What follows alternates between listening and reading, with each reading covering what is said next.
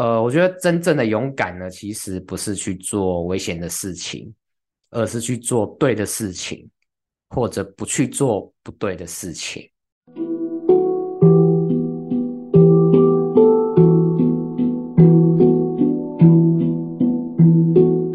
蓝海就在你身边，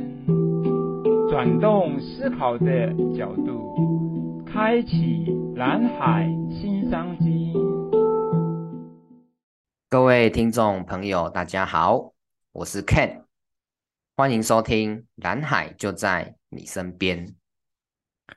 蓝海策略呢，其实它不是一个发明，而是一个发现。它跟其他的科学一样呢，透过归纳，然后去发现，在商业上面的一些根本的本质跟逻辑。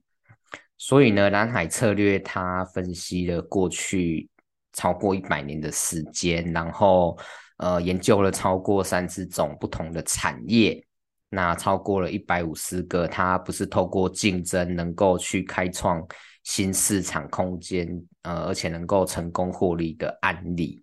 那这些案例呢，它背后共同的策略原则还有核心思想，那归纳出来呢，这些策略原则包括说。呃，要着重在非顾客的开发，同时追求差异化跟降低成本，重塑市场边界，重塑市场边界等等等等这些原则。那它的核心思想呢，就是追求价值的创新。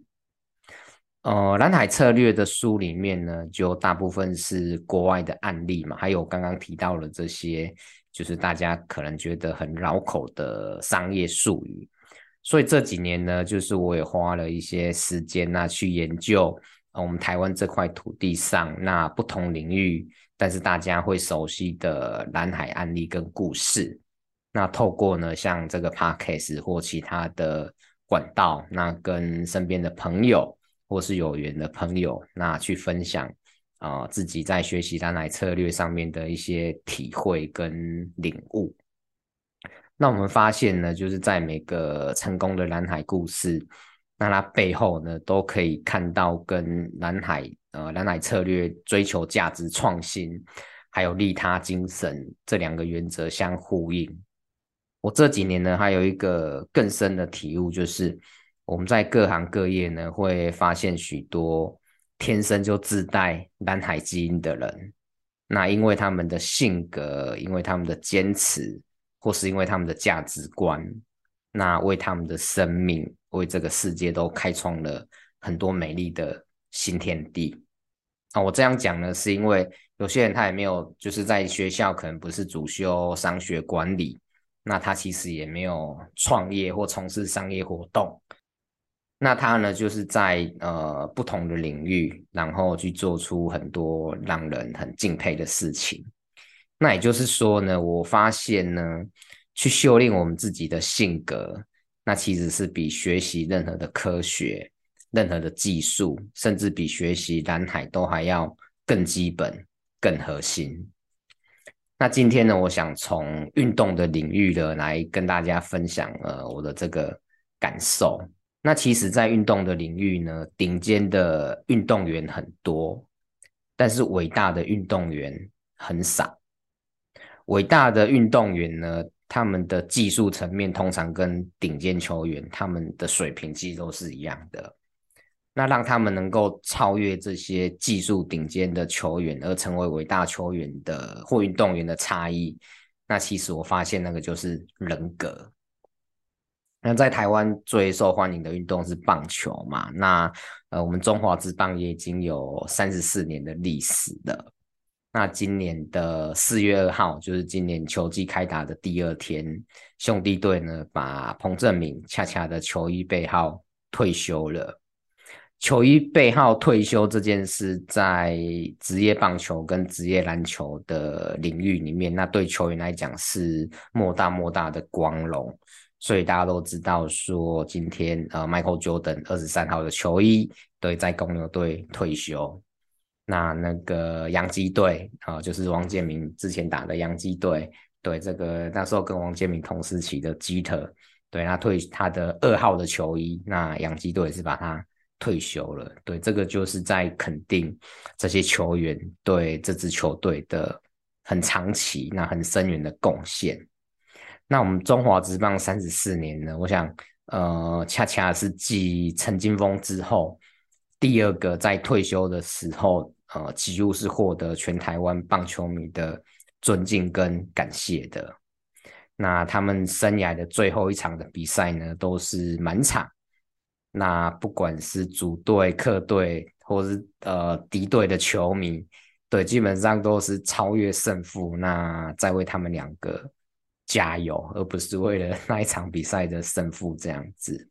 对，所以彭正明呢，对台湾棒球的贡献，那我想远远超过纪录表上那些耀眼的成绩。他的人格呢，我想比他帮助兄弟队赢得的比赛，比他帮助中华队赢得的国际赛，那对大家的影响都还要更深远。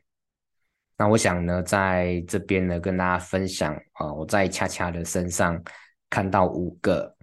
啊，至少很多啦哈，但是这五个就是我个人呃非常非常敬佩，那也很有感的性格。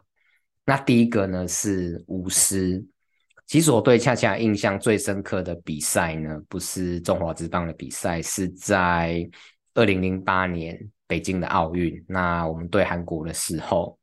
那时候我们就是呃两局没打完，对，就被韩国得了八分，所以二局下半彭正明要上来打击的时候，他是第四棒，对，那那一局的第一个打者，他上来的时候呢，我们已经零比八落后八分了。那在国际赛呢，通常这种情况，大家就可能没什么斗志了，觉得这场比赛大势已去了。对，但是恰恰呢，他那一局他上来的打击呢，就对方投手投出了第一球，他就用偷点的方式，然后还用扑雷的方式，这样跑上一雷，跑出一支内安打。那我的感觉呢，他就是不只是要告诉所有中华队的队友说。我还没有要放弃比赛，他还想激励大家一起继续拼战。那我觉得也很有可能真的是因为这个触及呢，就激发了大家的斗志。那我们一路追一路追，就是追到中间有一度是八比八平手。那当然最后我们就是还是八比九输掉了这场比赛。对，但是就是他的这种精神，我就是真的印象印象非常的深刻。那我想从蓝海策略的角度来看，就是蓝海策略里面的英雄，或是蓝海策略里面要定义我们要做的事情，不是就是传统东方的这种牺牲小我完成大我的思想，那也不是像西方典型的西方那样子很个人的一个打全部的英雄主义。那在蓝海策略里面，我们追求的是能够创造自己跟团队都共好的价值。对，那我想这个画面呢，就是呃，恰恰做了一个很好很好的一个示范。那第二个呢，呃，我想就是恰恰带给我最第二个我印象深刻的性格就是承担。那中华职棒呢，就是千赌案发生之后，很多球迷都不愿意再进场看球，也不想再看电视的转播了。那那几年呢，甚至有时候会发生就是。呃，职棒比赛的时候，那球员啊加工作人员加上这个官方的啦啦队，那比买票进场的球迷还要多，对，就可想而知那时候的状况有多惨。那在那在我们台湾棒球最低迷的那几年，恰恰呢还是持续用他最认真的态度，那去打好打好每一场球，那慢慢慢慢的这个百万象迷。对，因为恰恰的感召，那都慢慢的也在回到球场上，所以我觉得那几年恰恰恰恰几乎可以说就是撑起我们台湾棒球相当重要的一根支柱。